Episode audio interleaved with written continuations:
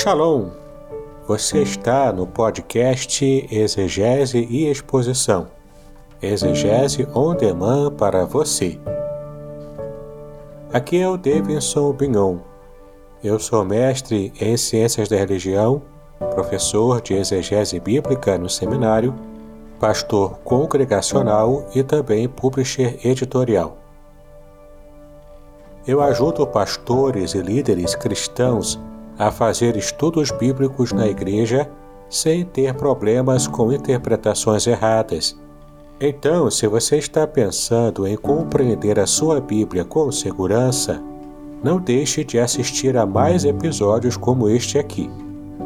Muito bem, então assine o canal, acione o sininho, curta, comente e também compartilhe. Você poderá me dar uma força me ajudando a ampliar o alcance com os estudos bíblicos de qualidade na internet.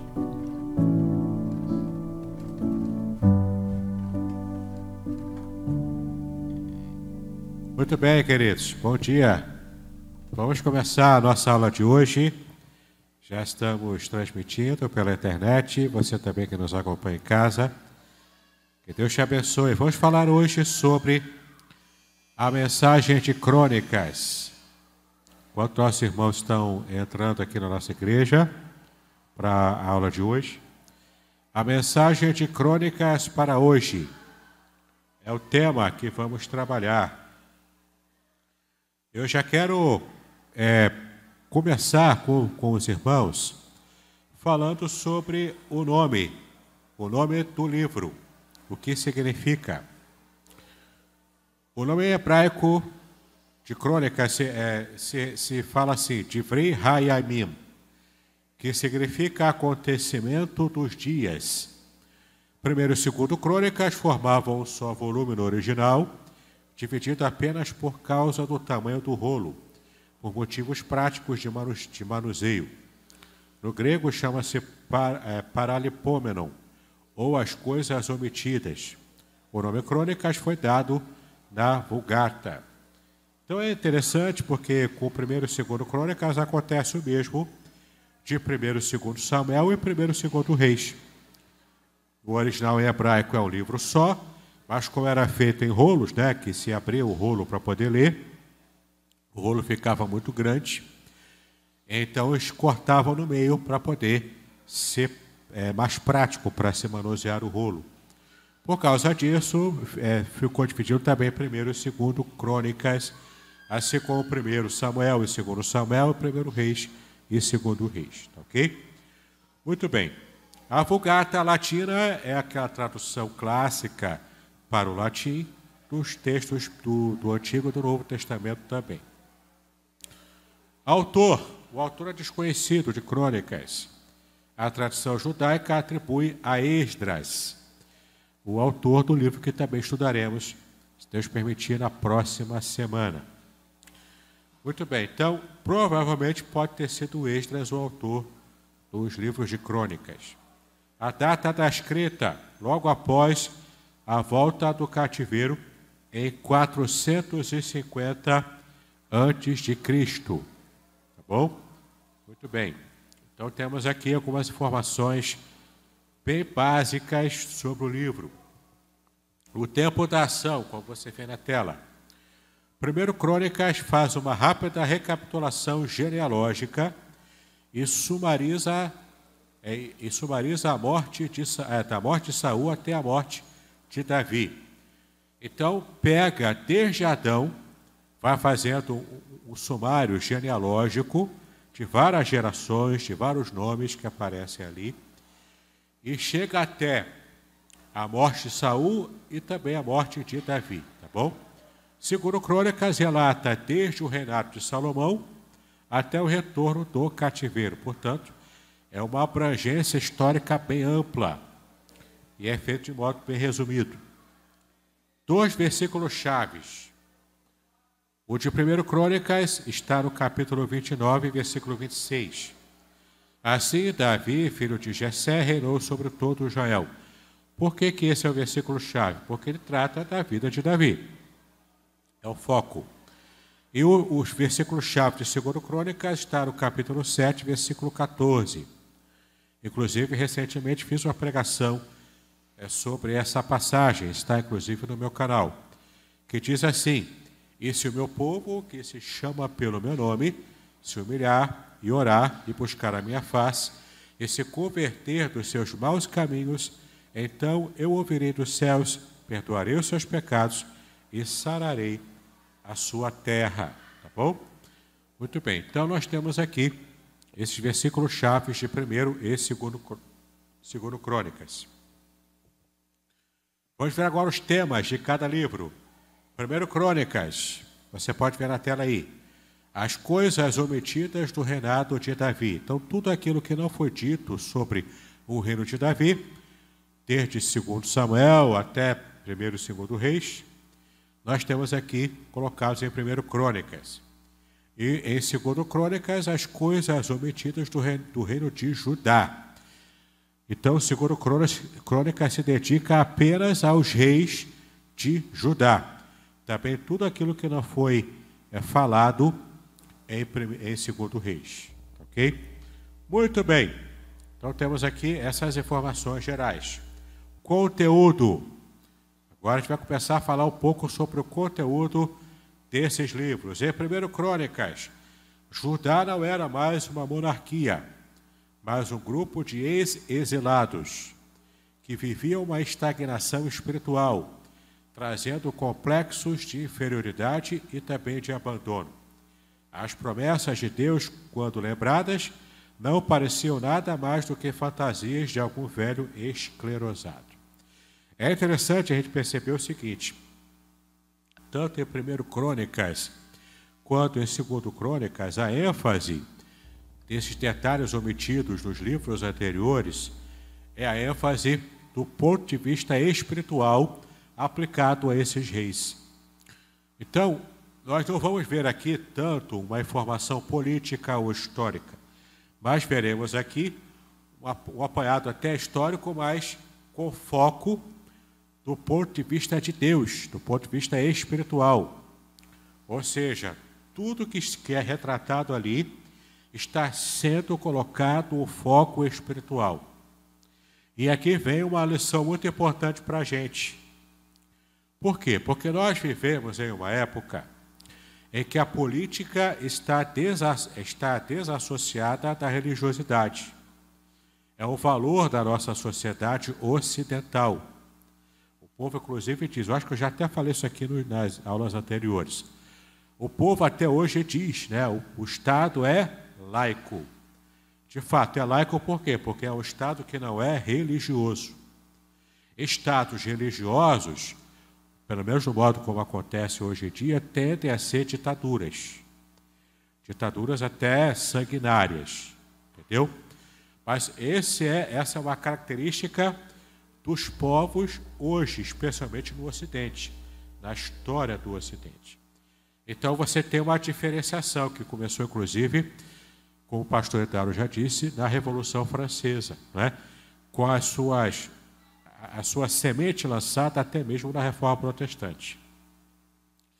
Então temos um valor ocidental, e qual é esse valor? O Estado é diferente e a religião é diferente, não tem que se misturar as coisas. Mas na época bíblica não, não era assim. Na época da Bíblia, o fato é que Deus ingeria diretamente na história política, na história também tudo que envolvia a justiça social, era também um fator religioso. E aqui vem uma pergunta importante. Ok, nossa sociedade fez diferenciação entre política e religião. Mas será que Deus não está interessado do que fazemos em termos políticos ainda hoje? Entendeu? Será que Deus não está nem aí para o tipo de decisão política que nós assumimos aqui no Brasil? Será que Deus está interessado no modo como nós queremos ver e exercer a justiça social? Ou será que Ele também como a gente relega isso apenas para o campo da, da laicidade. É, quem é leigo, quem não é religioso, deixa eles resolverem isso. Por mais que a gente queira separar religiosidade e política, porque esse é o nosso valor, né? Da sociedade ocidental, isso não exclui Deus de estar interessado nas decisões que nós tomamos aqui, no modo como governamos. Isso quer dizer que, independente de quem você tiver na sua cabeça, por exemplo, para votar e escolher alguém nas próximas eleições, Deus sim está levando em conta o que você está considerando como importante na hora de apertar o númerozinho lá do seu candidato na urna eletrônica. Então, não pense você que Deus está alheio a isso. Deus não está alheio. Como Deus não estava alheio na época dos, dos juízes, na época dos reis, e como estamos estudando agora em Crônicas. Deus não estava alheio. Deus está de olho. Tudo o que o rei fazia, Deus estava de olho. Por quê? Porque isso ingeria diretamente sobre a nação. Inclusive a Bíblia diz: quando o ímpio se levanta, o povo chora, o povo sofre. Quando o justo se levanta no governo, como rei, o povo se alegra. Faz uma diferença enorme. Entendeu? Então, ainda hoje, é importante você levar a sério o modo como você vai entender, inclusive, não somente nesse sentido que estou falando aqui de política, mas também de políticas públicas. Enfim, nós temos que nos envolver sim. Temos que ter uma conscientização política. Isso não quer dizer que o cristão tenha um salvo-conduto para participar de partidos políticos ou se envolver de modo assim muito aguerrido, não é? A, a, quase que adorando um político né, humano. Não é isso que eu estou me referindo. Mas me refiro a ter uma consciência crítica e uma consciência política, tudo pautado nos princípios da palavra de Deus. Se foge dos princípios, a gente vai também dar contas a Deus no tipo de escolha errada que fazemos do ponto de vista político também no Brasil.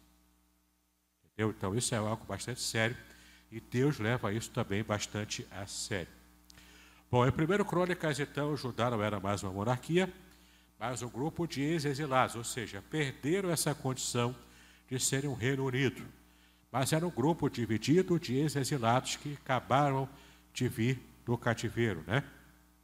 Que viviam numa estagnação espiritual, ou seja, não estavam espiritualmente de fato agradando a Deus, trazendo complexos de inferioridade e também de abandono. As promessas de Deus, quando lembradas, não pareciam nada mais do que fantasias de algum velho esclerosado, porque de fato a Bíblia falava das promessas, mas o povo não estava vivendo essas promessas. Por quê? Por causa das constantes desobediências a Deus. Então era uma coisa distante, não era algo concreto, real que estavam vivendo. Por isso que tinha essa dissonância cognitiva, não é?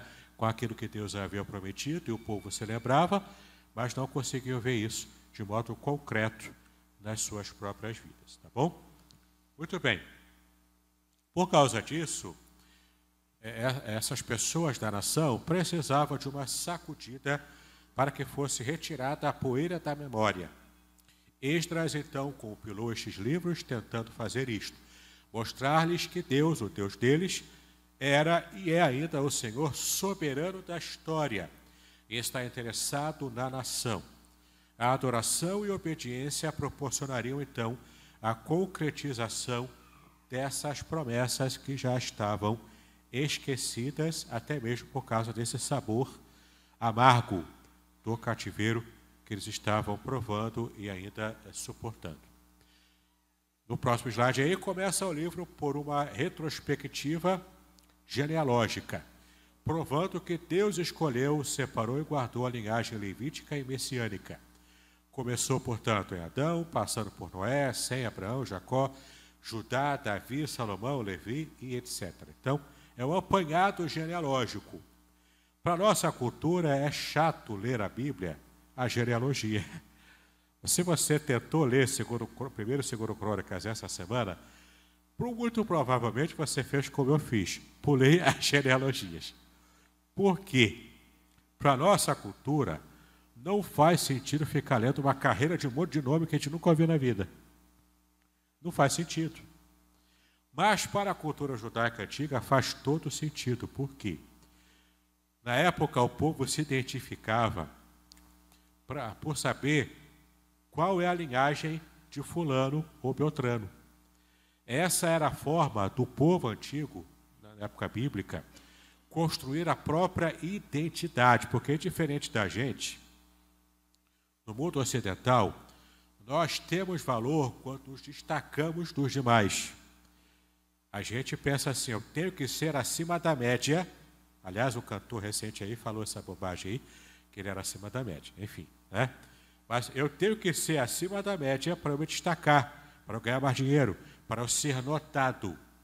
E quando eu sou notado, eu fico famoso, eu fico rico, blá blá blá, e todo mundo fica lá beijando o chão onde eu piso. Esse é o valor da nossa sociedade, que é o contrário do que a Bíblia fala, de qual era o valor da época bíblica. O valor da época bíblica não era de um indivíduo se destacar entre os demais, não era. O valor bíblico da época bíblica era de você viver numa sociedade igualitária, com todo mundo vivendo, cada qual separado pelo seu clã, pela sua família e, portanto, está plenamente inserido nesse clã. Então, por isso que se falava em genealogia. Porque quando eu chegava lá, visitando um povo que não me conhece, ou até mesmo dentro do povo de Israel, mas uma outra família, um outro clã, eles querem saber quem eu sou. Como é que eles saberiam quem eu sou? Não é? Eu não tinha RG, não tinha CPF. Como é que eu mostrava quem eu era? Olha, eu sou filho de Beltrano, que é filho de Ciclano. Então eu sou neto de Beltrano. Entendeu? Quando eu vou, quanto mais atrás eu vou indo, mais o povo vai percebendo. Olha, ele, lá o antepassado dele, ajudou o meu antepassado, meu tataravô, numa situação de fome. Então eu posso confiar nesse cara que eu estou conhecendo agora. Porque o clã dele, a família dele, já abençoou a minha família lá no passado. Era essa a ideia. Por isso que levava-se tão a sério a genealogia. Inclusive, quando Cristo também veio ao mundo, foi apresentado ao mundo, Mateus gasta um tempão descrevendo a genealogia de Cristo. Porque para a cultura judaica isso é importantíssimo. Saber quem eram os ancestrais da pessoa que está aqui na conversa agora. Entendeu? Então, eu sei que para a gente é meio chato ler genealogia. Porque é só uma, uma lista de nomes. Para a gente não tem muito sentido. Mas para a cultura judaica tinha todo o sentido e fazia toda a diferença. Era tão importante quanto se eu me perder na rua, eu saber qual é o meu endereço para alguém me levar e me deixar na minha casa. Se me der uma amnésia, me perder na rua, se eu pelo menos souber o meu endereço, eu tiver um papelzinho lá com o meu endereço, alguém consegue me levar para minha família de volta. É tão importante quanto isso. Entendeu? Por isso, tanta genealogia na Bíblia. Agora você sabe. Não torça o nariz. Dá, dá para dar uma pulada, claro, mas não torça o nariz quando passar por uma genealogia. Ok? O motivo é esse. Bom, ao começar a história, então, Esdras, né, o provável autor de, de crônicas, ao começar a história falou rapidamente sobre Saul, em 1 Crônicas 10 a 29. Encontra-se o relato dos mesmos fatos escritos em 2 Samuel, com foco no rei Davi, especialmente em sua vida espiritual. Aliás, falar de espiritualidade é o foco principal dos dois livros de crônicas. Né?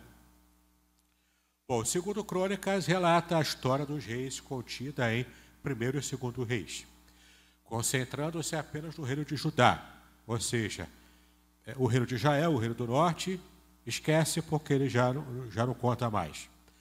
Conta o reino de Judá, o reino do sul, tá bom? Mas mesmo é, tratando apenas do reino de Judá, o livro concentra-se nas obras de restauração espiritual, com ricos detalhes que não aparecem em Segundo Reis. Então vai detalhando essa restauração espiritual do reino de Judá. Ok? Infelizmente, o mau exemplo do reino do norte, em termos de abandono de Deus, foi seguido pelo reino do sul também. Tentativas notórias de restauração espiritual foram feitas pelos reis Asa, Josafá, Joás, Ezequias e Josias. Então, os reis bons, os reis aprovados por Deus, ok? Quando os profetas foram renegados, o cativeiro chegou a Judá. Então, sistematicamente, o reino do norte negou, renegou os profetas, fez, é, fez ouvido de mercador para as palavras deles, e o reino do norte foi completamente dizimado. O reino do sul também, Judá. Deus só foi fiel, só manteve a fidelidade para preservar Judá por causa da sua promessa feita a Davi. Ponto. Só por isso. Porque se não fosse isso, Judá também deixaria de existir. Apesar de ter alguns poucos reis que realmente se esforçaram para fazer a vontade de Deus. Tá?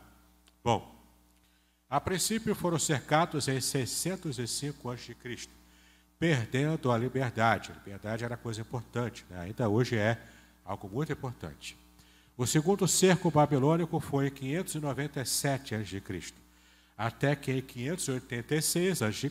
foram levados para a Babilônia. Aí já é, né? perdeu a liberdade, perdeu tudo. Lá permaneceram até o edito de libertação promulgado pelo rei persa Ciro, em 537, o qual recentemente havia invadido e dominado a Babilônia. Então, no mundo antigo era assim: o povo ia começando a crescer, tinha estratégia expansionista para aumentar o seu território, o seu reino, então ele ia conquistando outros povos ao redor, e depois ia expandindo. Até que um dia ele fosse ficando tão grande, tão inchado, tão grande, que ele ia perdendo o controle sobre o seu território amplo. Não dá para controlar tudo.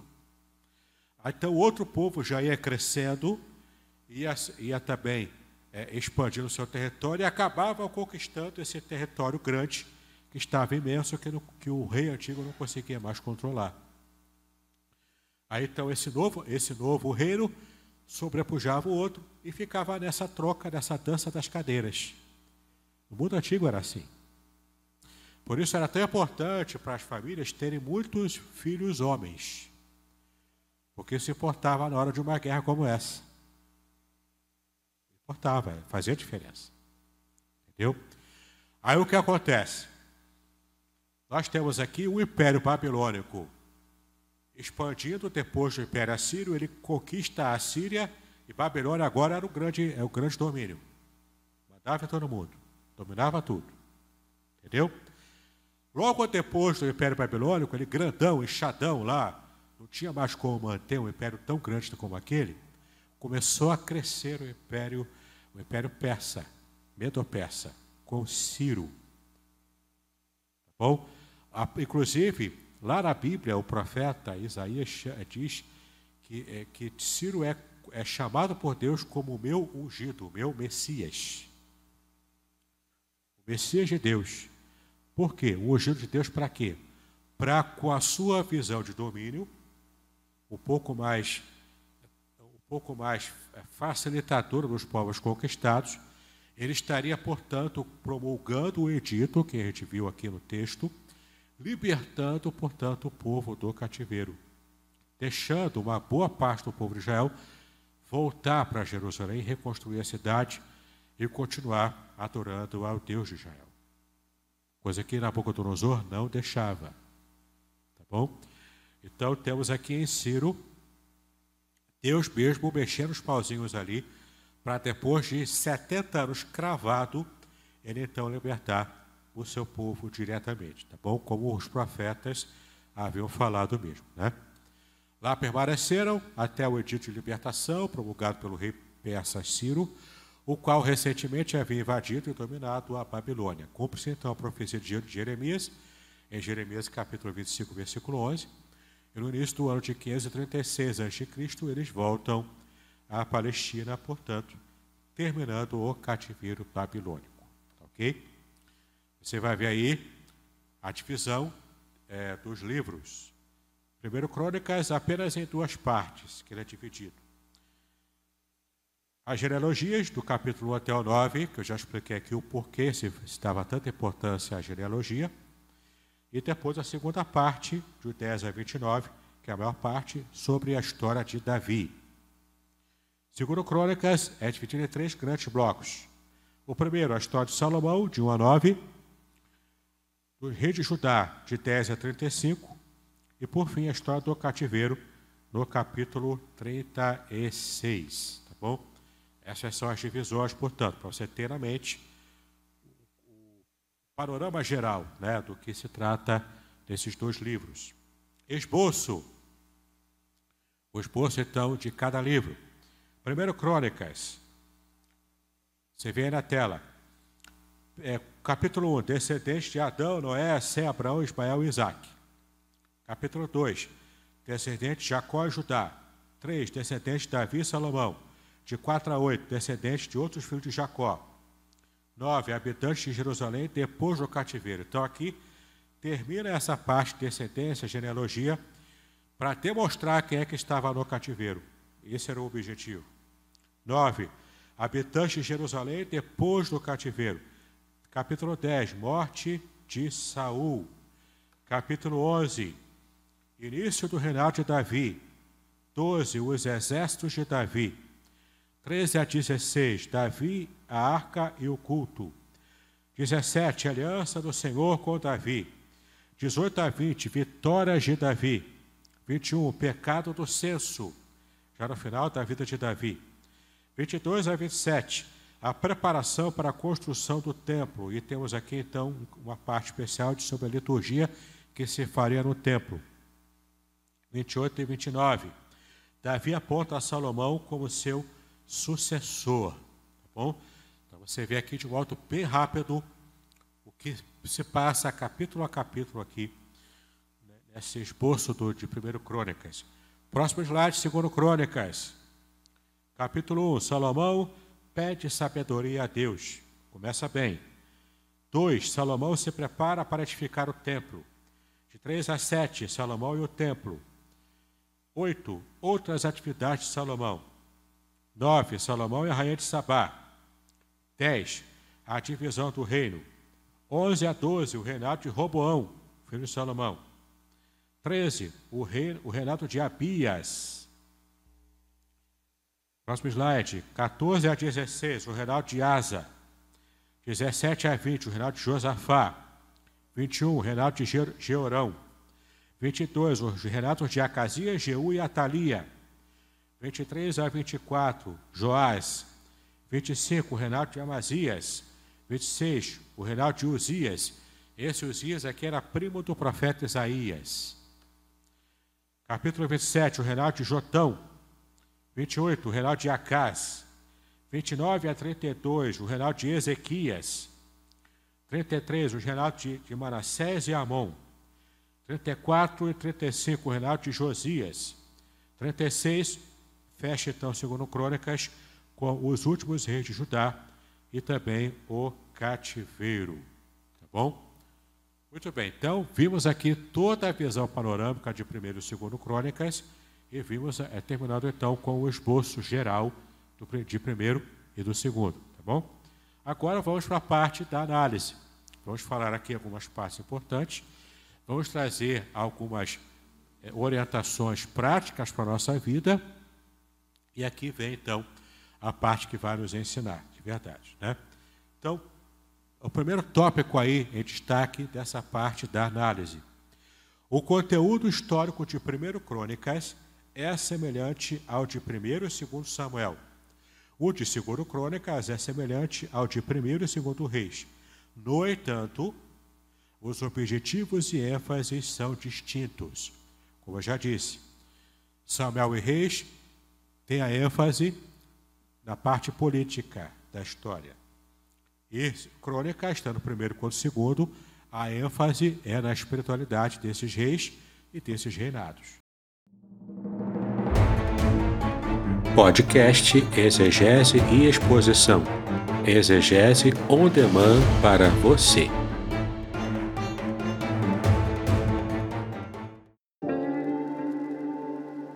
Shalom! Aqui é o Davidson Pignon. Eu ajudo pastores e líderes cristãos a fazer estudos bíblicos na igreja sem ter problemas com interpretações bíblicas erradas.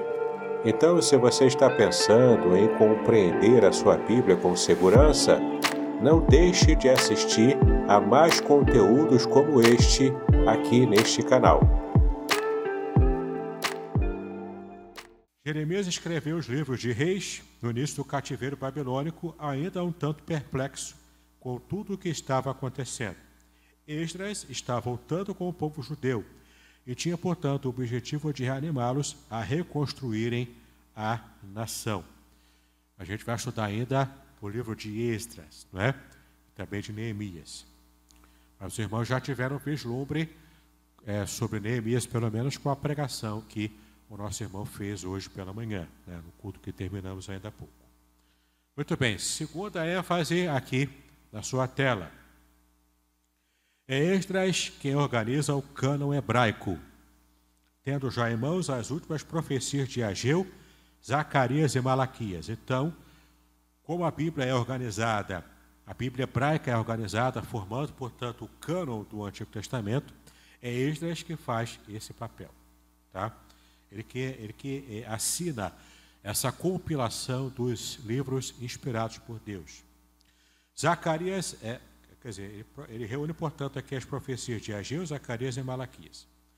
Estas, portanto, arruma o cânon, posicionando este livro de 1 Crônicas no final, como uma síntese de toda a história sagrada. E, de fato, ainda assim, é nessa ordem que se encontra esse livro na Bíblia hebraica até o dia de hoje. Tá? Muito bem. Terceiro destaque da análise na genealogia de 1 Crônicas de 1 a 9, que é aquela que vai desde Adão né, até chegar no limiar ali do reinado de Davi.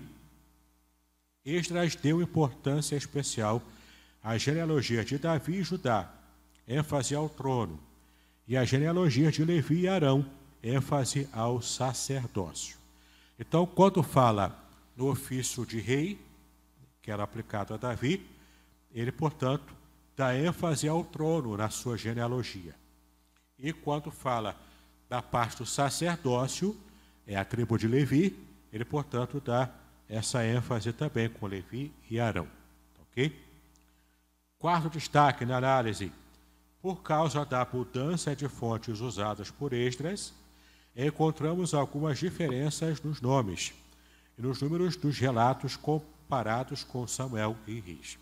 Aqui vem aquela grande questão que os críticos da fé acabam levantando, e se você não estudar, não souber o que responder, você vai ficar, como diz um amigo meu, mastigando o mingau.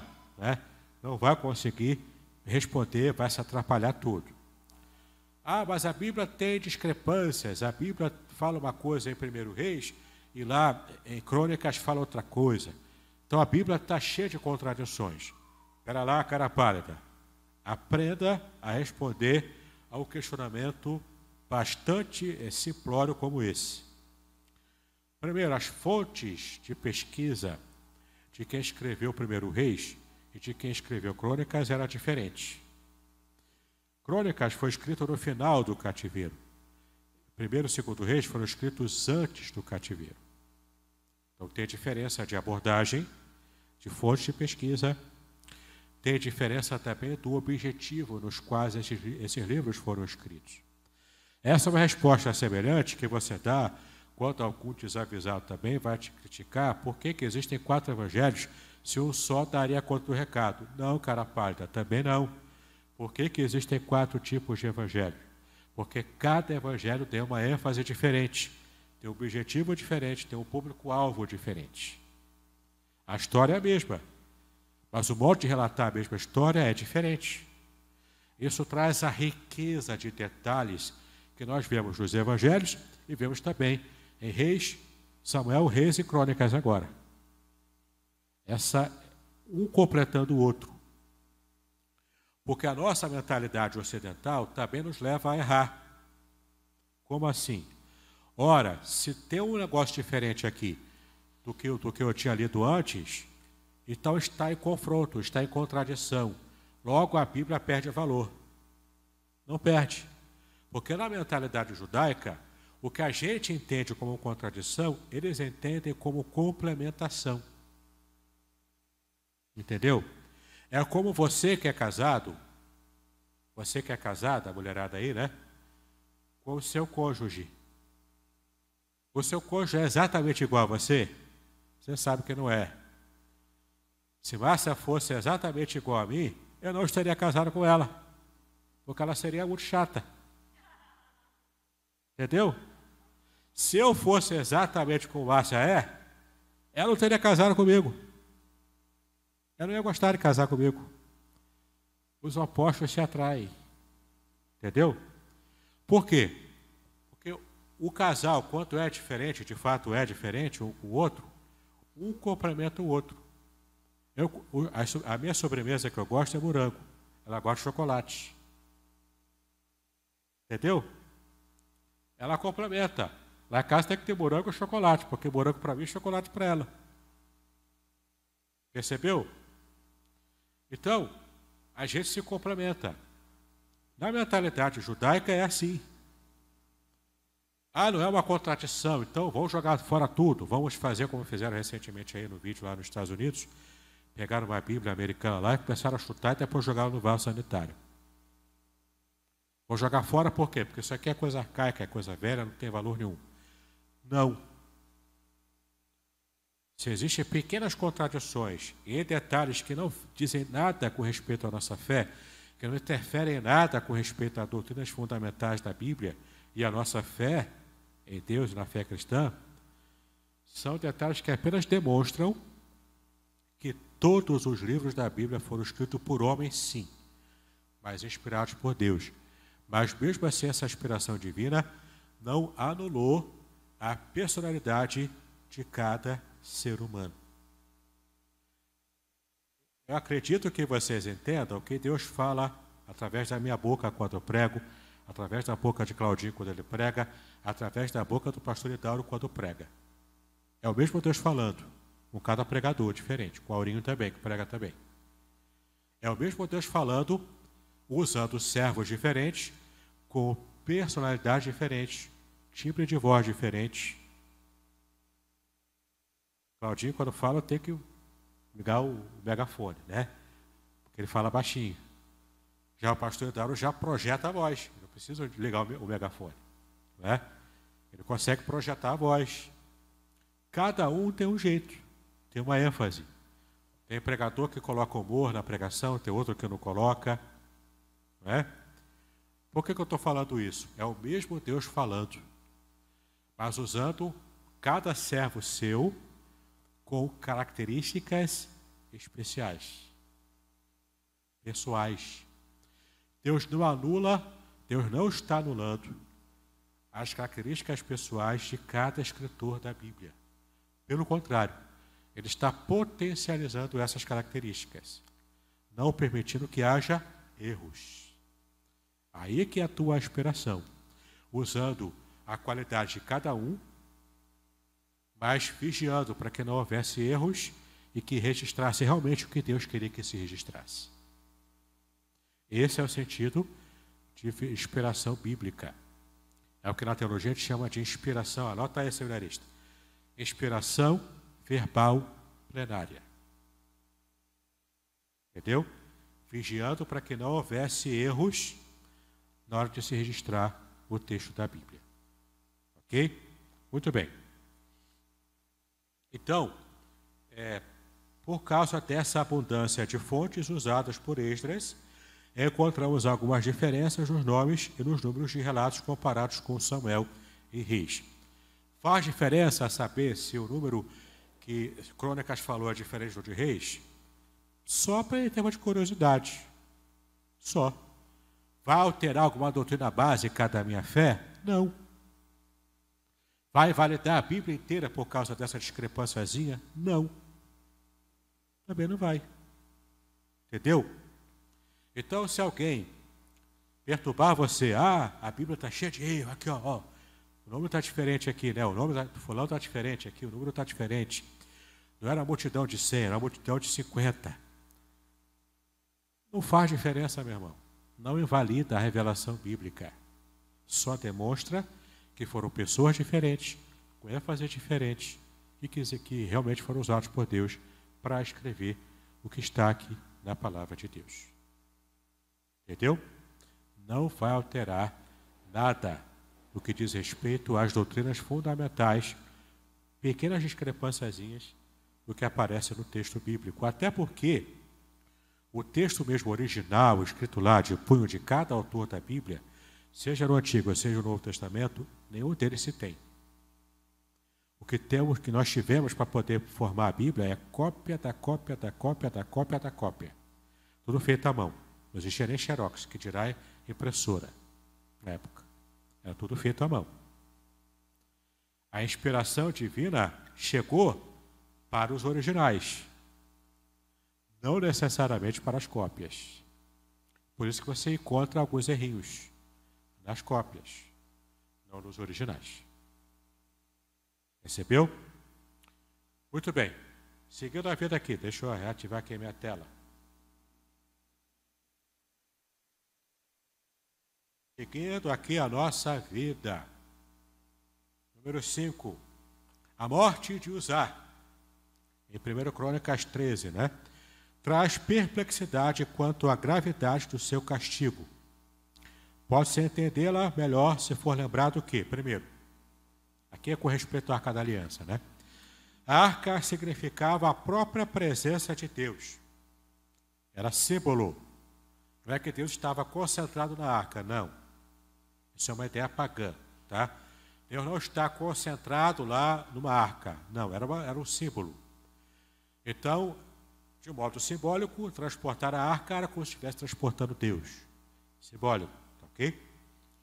Então, a arca significava a própria presença de Deus e deveria ser transportada por meio de varas e argolas e não podendo ser tocada por mãos humanas. Aqui, usar aqui de modo indevido tocou na arca e não, e não tiver nenhuma preocupação no modo correto de se transportar a arca da aliança. E olha só, Deus levava isso a sério. Deus levava isso a sério. Não era para fazer o que Deus queria que se fizesse de qualquer maneira. Se você quer servir a Deus e agradar a Deus com o seu serviço a Ele, você tem que fazer do modo que Ele quer ser adorado, não do modo como você quer, ser, quer, quer adorá-lo. Não sou eu que escolho o modo como Deus vai ficar feliz com a minha adoração. Não, a ênfase não está na minha vontade, não. A ênfase está na vontade de Deus, no modo como Ele disse que quer ser adorado. Entendeu? Veja aqui outra coisa importante também, como está aqui no próximo slide, na próxima tela. Uzá era descendente de Abinadab em cuja casa a arca permaneceu por 78 anos. E sobre ela, certamente, ele conhecia todas as leis divinas.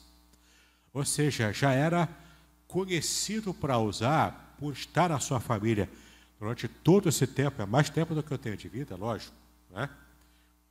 Estava lá com eles, eles já deviam saber, tinham que levar a sério o cuidado da arca. E não levaram a sério. Levou de qualquer maneira. Por isso que Deus fulminou Uzá, no momento em que ele tocou aqui na arca da aliança. Veja aqui ainda, letra C. A arca estava sendo transportada com negligência e sem obediência às várias prescrições de números 4 que aparecem lá na lei.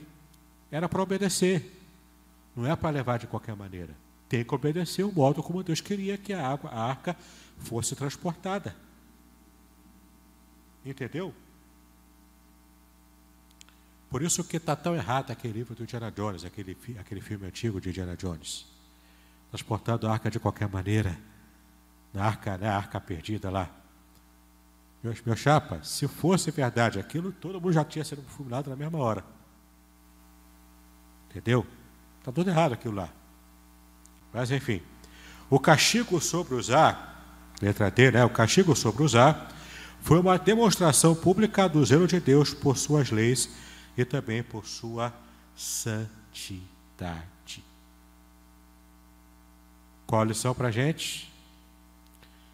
Precisamos aprender ou reaprender a respeitar as coisas de Deus. Tanto objetos que fazem parte do nosso culto a Ele, o próprio templo, as cadeiras, o microfone, púlpito, levar com responsabilidade, lidar com tudo com responsabilidade, o instrumento que está sendo tocado, tudo. O data show, a internet que se paga e se usa aqui, entendeu? Porque tudo é separado por louvor às coisas de Deus. Eu não posso, por exemplo, pegar aqui o violão que é usado, o teclado que é usado para tocar aqui no culto e levar para casa sem avisar ninguém, para tocar, usar o mesmo, o mesmo teclado para tocar no pagodinho lá da minha rua. Eu não posso pegar o violão daqui e levar para cantar chorinho lá, o chorinho é coisa antiga, né?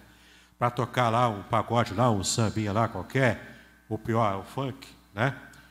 Se bem que funk não se usa violão, mas nem, nem precisa de, de violão, né? Mas para tocar qualquer música secular numa rodinha lá qualquer, de zombaria, de bebida, de coisa errada. Não, Deus vai levar a sério e se eu não levar a sério, consequências podem acontecer. Mesmo esse templo aqui, mesmo o púlpito. Mesmo o púlpito é um lugar consagrado, no sentido de ser separado. Eu não posso pegar esse púlpito aqui e tratar ele de qualquer maneira. Por exemplo, eu dei aula durante algum tempo no seminário. Seminário da. Qual a denominação? Da. Esqueci agora. Da casa do Custódio Rangel, me, me, fugiu agora a mente. Mas eu dei aula nesse seminário. Aí um aluno gostou tanto das minhas aulas que ele me deu de presente um púlpito feito por ele, de madeira. Todo trabalhado, bonito. Só existe esse púlpito no mundo. Porque ele fez sob medida para mim. Botou meu nome, inclusive, ali. Mas eu não tenho ponto de pregação. Eu não sou missionário, eu não estou num cantão desse do Brasil para poder pregar. Eu não tenho igreja. Então o que, que aconteceu? Eu coloquei esse púlpito lá na minha casa dos meus pais, quando eu era solteiro, que ele me deu isso. Ficou lá guardado, sem usar. Eu não vou usar como armário para guardar, sei lá, roupa. Não vou fazer isso. Ele não foi feito para isso. Ficou lá guardado. Quando eu passei para essa igreja, eu me lembrei do púlpito. E percebi que lá na congregação de Neves, com o pastor Tércios, o púlpito era improvisado. Opa, chegou o momento de eu colocar esse púlpito agora para exercer a sua função para a qual ele foi feito. Conversei com o Tércios, ele foi lá na, minha, na casa dos meus pais na época, pegou o púlpito, ele está até hoje sendo usado lá, na congregação de Neves. Está até hoje lá. Entendeu? Temos que ter respeito pelas coisas de Deus. Saber respeitar tudo que faz parte da casa de Deus. Ah, isso aí é idolatria com as coisas da materiais? Não. É respeito pelas coisas de Deus. Coisa que Uzá não teve. Ele, mais do que ninguém, tinha que ter. Porque ele sabia da santidade que ele estava carregando ali. Não é? Então, por isso que eu não posso colocar meu pé na parede, eu não posso é, sentar de qualquer maneira aqui no banco. Eu tenho que saber me portar na casa de Deus. Amém? Então, glória aí. Amém aí, glória aí. Né? Entendeu? Tem que se ligar. Bom, vamos aqui, ó. Número 6 agora. Sexta análise, né? Sexto destaque da análise. Reis e crônicas, quando comparados, têm essas características aqui, ó. Reis no início do cativeiro versus crônicas pouco depois da volta do cativeiro. Então, são tempos diferentes, portanto, ênfases e posturas diferentes também de cada um deles. Reis foi compilado por Jeremias, enquanto Crônicas foi compilado por Esdras. Autores diferentes também. Reis possui visão terrena, enquanto Crônicas possui visão celestial. ênfases diferentes. Reis tratam de Israel e Judá. Crônicas falam apenas de Judá. Próximo aí. Reis são livros políticos, enquanto crônicas são livros eclesiásticos. Crônicas é mais estatístico do que biográfico. Por isso que tem tanta genealogia, porque ele tenta levantar lá essas estatísticas, né? ele é mais preciso quanto a isso. Crônicas encoraja mais o povo do que castiga esse povo. Claro, por que, por que o encorajamento? Porque o cativeiro já passou. Tem que levantar o ânimo, né? tem que aumentar aqui a, a confiança e a fé do povo. Crônicas não enfatiza a idolatria mas sim a indiferença espiritual. Por que, que ele parou de enfatizar a idolatria? Porque a idolatria acabou. O cativeiro babilônico sobre o remanescente fiel exterminou com a praga da idolatria em Israel. Experimenta ir lá para Israel hoje, na praça pública, e gritar lá, dizer que Baal é Deus. Não se faz isso. Até hoje o povo não se mete mais com idolatria. Essa lição foi aprendida. A vacina contra o vírus da idolatria foi o cativeiro babilônico. Agora o povo está imune a isso. Entendeu? Por isso que Deus mandou o cativeiro. Foi pesado. Pesou no povo, amassou o povo. Mas dessa massa Deus fez um pão saboroso para Ele próprio, para a glória dele. Entendeu? O cativeiro acabou com a praga da idolatria sobre Israel. O sétimo aí, Deus foi o arquiteto do templo construído por Salomão, o qual seguiu o mesmo modelo do tabernáculo em dimensões dobradas. Ou seja, Deus é que deu as dimensões para se fazer o templo assim como ele antes havia dado a Moisés as dimensões para fazer o tabernáculo. O templo é a mesma coisa que o tabernáculo, só que em dimensões dobradas, ou seja, duas vezes maior. Mas era a mesma estrutura do tabernáculo. Muito mais suntuoso, muito mais bonito, muito maior. E de fato, Deus é que quis que fosse desse jeito. Entendeu? Tudo na Bíblia é assim. Como é que Deus dava o sinal da sua aprovação de um sacrifício? Ele que mandava o fogo do céu. Como é que Deus é, mostrava que aprovava o que havia feito? Quando ele estava interessado em mandar todas as dimensões, exatamente tipo titim do que era para fazer. Até a quarca de Noé, Deus fez assim. Metro por metro, centímetro a centímetro. Deus é que mandou, mandou fazer como ele queria que fizesse demonstração de o quanto Deus está interessado no que estava acontecendo aqui, no modo como Ele quer ser adorado. É sempre assim, meu irmão, minha irmã. É Deus é que determina o modo como temos que cultuar a Ele, não a gente usar a nossa própria preferência pessoal para inventar o culto que eu achar que eu devo inventar. Ah, agora está chato o culto, eu vou agora pintar a, a, a igreja de preto fluorescente. Ah, tá muito chato. Vou agora ligar aqui a fumacinha aqui para ficar tudo cheio de luzes aqui piscando e a fumaça de gelo seco. Ninguém se preocupa em perguntar se Deus está se agradando ou não desse tipo de novidade. Percebeu? Como ninguém perguntou, também, na época que nós trouxemos tantos instrumentos diferentes para a igreja, se na época era para fazer isso, a mesmo nosso, nosso estilo de culto, que é mais copiado do, do, dos padrões, primeiro europeu e depois americano. Né? A gente precisa saber se de fato o nosso estilo de cultuar a Deus está sendo agradável a Ele. É isso que importa. Minha vontade, minha opinião, nesse tipo de assunto, não faz diferença. O que faz diferença é eu saber se Deus está se agradando ou não do modo como eu estou adorando a Ele. Entendeu? Samuel, Reis e Crônicas ensinam para a gente essa importante lição. Ok? Oito aí.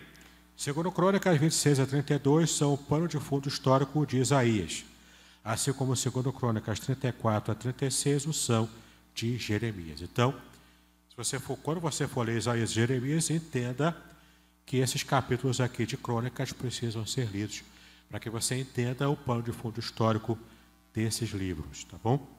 Para fecharmos então nosso último tópico, será que aparece Jesus em crônicas? Em termos tipológicos, sim, né?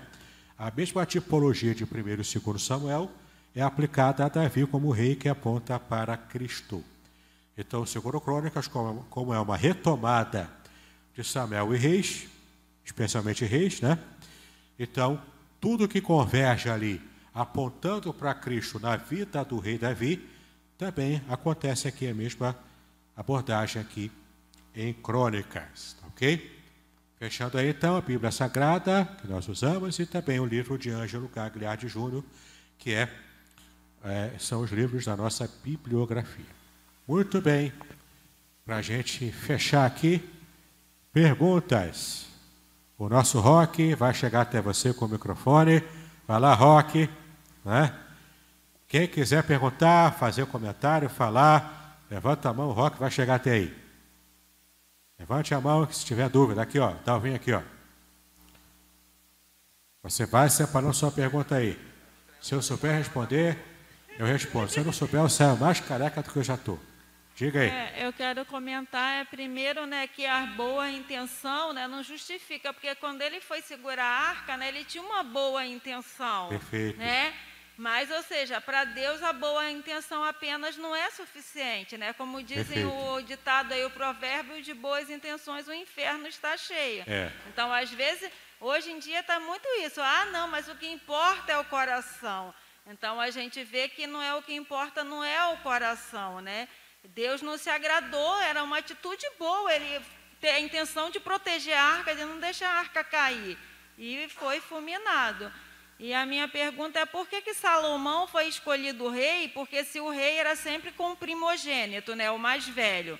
E não era o caso de Salomão. Exato. Ali foi o próprio Deus que determinou, né, que fosse Salomão. Mas uma excelente colocação sua. Por quê? Porque as intenções nossas, por melhores que sejam, precisam se enquadrar no jeito correto de se adorar a Deus. Isso se aplica até no dia a dia da nossa vida.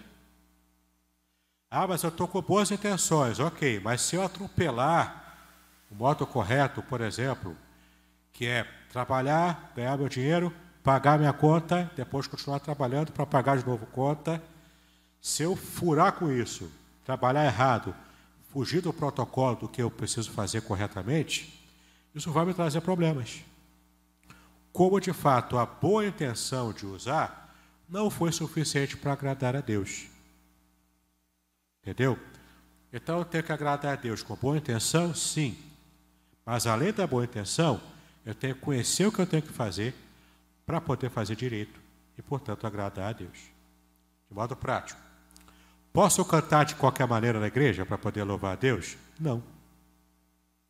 Como é que eu posso querer participar do ministério de louvor se eu canto desafinado? Ah, para Deus tanto faz. Deus aceita de qualquer maneira. Não, não aceita. Eu posso cantar para Deus desafinado, no meu cantinho aqui, junto com a, com a igreja toda? Posso. Agora, querer ser ministro de louvor, se eu não sei cantar, não, eu não posso fazer isso. Eu tenho que ter semacol. Entendeu?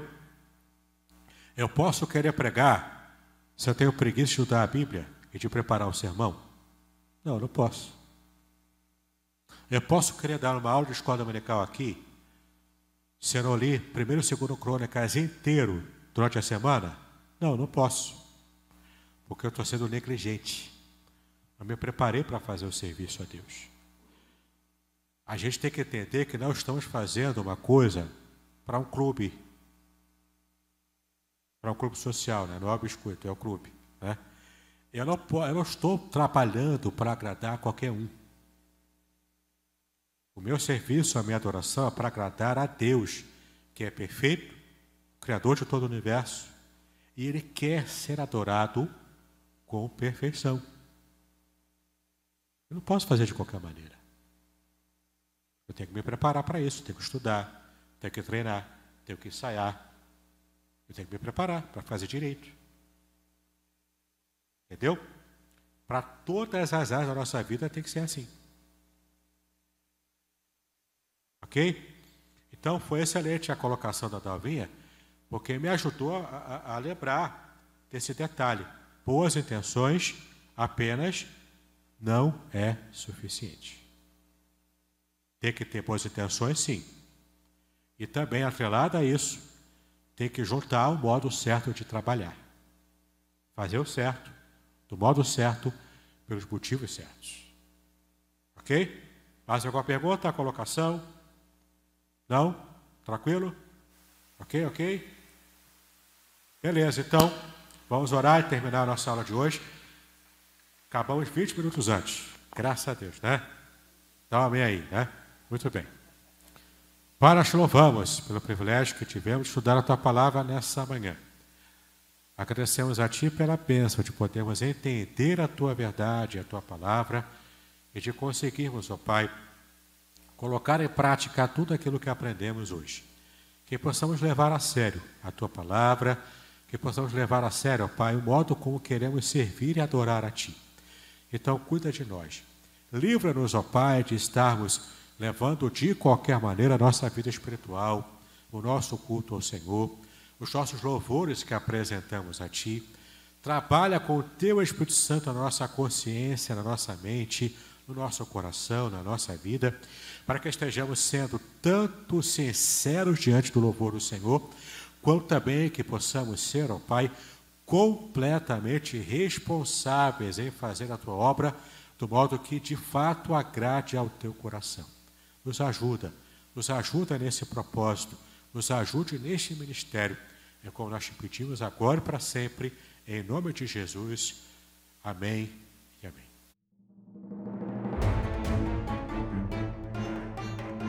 Muito bem, agora o que eu gostaria de ver é a sua participação.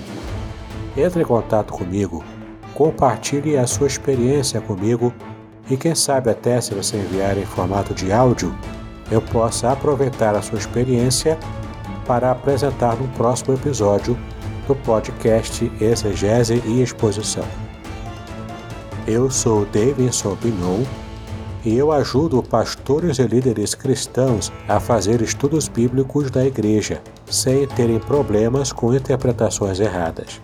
Se você então está pensando em compreender a sua Bíblia com segurança, não deixe de assistir a mais episódios como este aqui. Então, assine o canal, acione o sininho, curta, comente e também compartilhe.